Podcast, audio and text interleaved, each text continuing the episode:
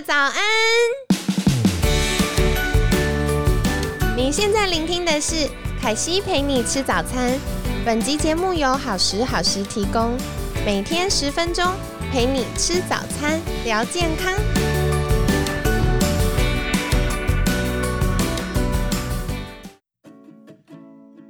嗨，欢迎来到凯西陪你吃早餐，我是你的健康管理师凯西。今天呢，超级开心，邀请到凯西的好朋友 Linda 爱打卡达家的 Linda，Linda 早安，早安，Linda，我昨天真的听到你分享太多，觉得太有感了。不过我今天想要问你一件事，想听听你的想法。就是很多女生会跟凯西说，她觉得骑单车小腿会变粗。你是怎么在看待这件事的呢？因为大家都不太想要萝卜腿，觉得有点压力。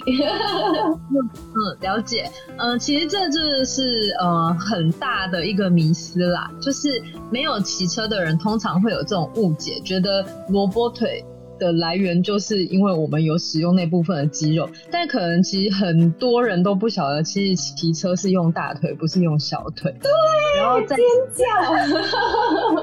没错，对，这就是最大的重点。骑车用的肌群是臀大肌跟股四头肌，完完全全不是小腿，所以根本没有碰到小腿。然后再来是。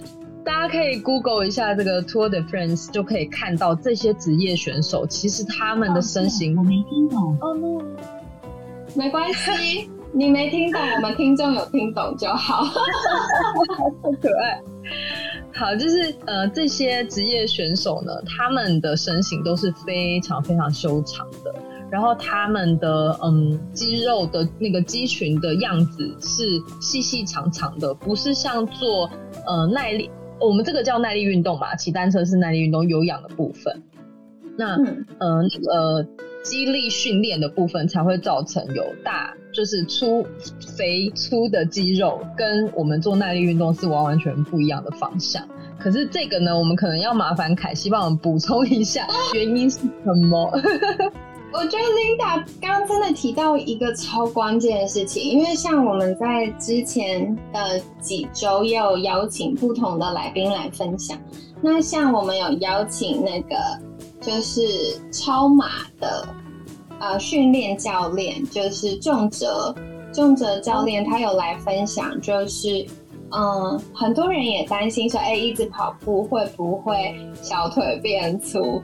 那其实仲哲就有提到说，很多时候我们在训练呐，会分成就是耐力的训练，还有爆发力的训练，然后还有个很重要是肌肥大的训练。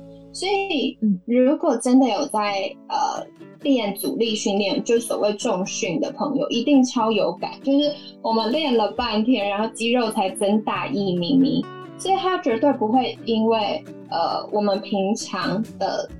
活动，它就突然变很大一块。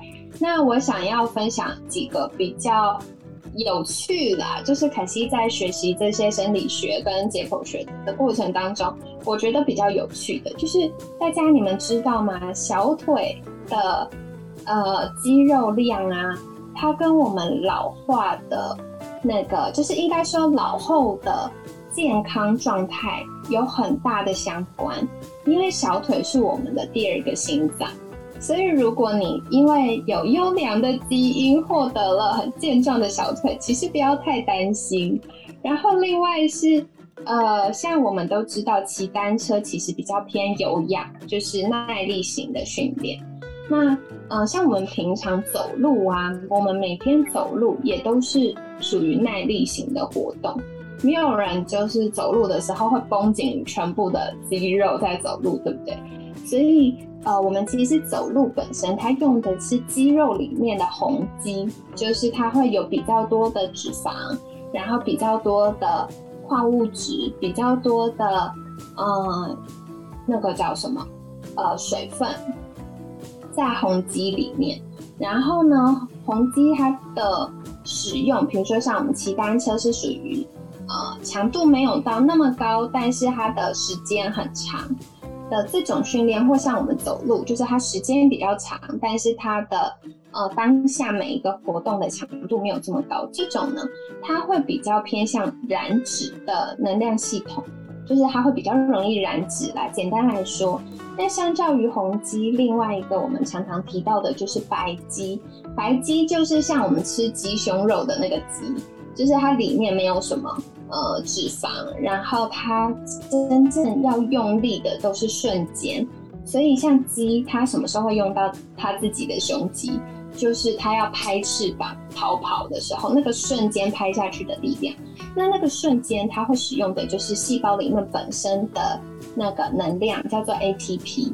所以，嗯，我觉得回到我们刚刚聊的这件事情，就是如果大家担心。骑车小腿会变粗的话，请放心吧，并不会。谢谢凯西帮我们洗白啊！对呀，因为我真的也是很喜欢骑单车。然后，但我要强调一件事情，就是我觉得刚刚 Linda 讲到一个很重要，如果你正确的骑，你应该是用到大腿跟臀部，所以很多骑单车的人都会有翘翘的臀部跟。就是很漂亮的大腿线条，可是如果你发现你骑单车回来酸的都是小腿，甚至会有膝盖疼痛，那可能是你调的变速的力量太重了，或者是你骑单车的时候那个施力的方式是错误的，才会造成这样的状况。那当然，如果骑了比较长距离回来收操还是需要的，因为收操可以帮助我们。呃，淋巴因为收操的肌肉的关系，可以帮助淋巴把一些代谢废物往回带。然后还有呃，因为疲劳造成可能呃，就是血液循环比较偏在下肢的话，它收操也可以把一些废物往回带，那比较不会酸痛啦。如果没有那么长期的话，嗯，收操真的很重，才有办法。一直骑下去。Linda 平常骑完会收操吗？你那么长骑了，坦白说，我就是仗势着我太长骑，然后就。可是啊，这是很不好的，这是很不好的示范啦。就是太长期就觉得，反正明天又要骑，不用收操，不用收操。但是坦白说，呃，在强度很低的时候都 OK。但是当我们有那种呃，我自己去参加一些比赛，可能是多日赛，例如我今天要骑一百 K，明天又要一百 K，后天还要一百 K，这个时候不收操，你就会发现你肌肉完完全全没有恢复。对，就是耶，嗯，真的应该要收，就大家都很坏很赖皮啦，就是都不听话，明知道什么对自己好，但是都去选择不好的方式做，这我觉得这就是人性啊。但是，但是不管怎么样，还是都要倡导大家最好都是要收操这样。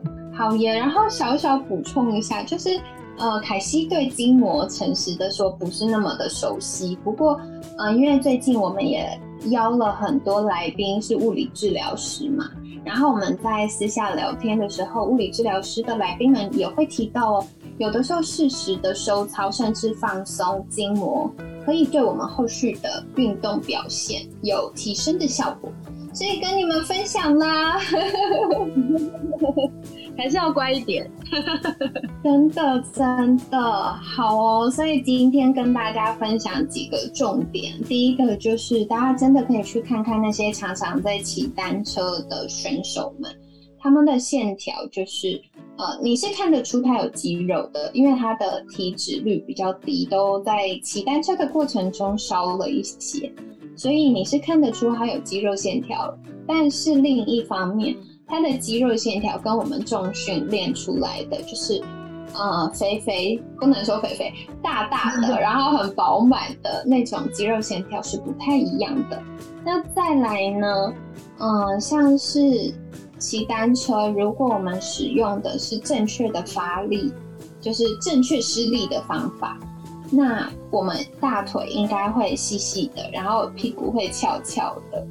所以呢，我觉得很适合想要瘦身，然后轻松长出小小肌肉的女生，因为这种方式我相信是大部分女生比较想要的那个方向吧。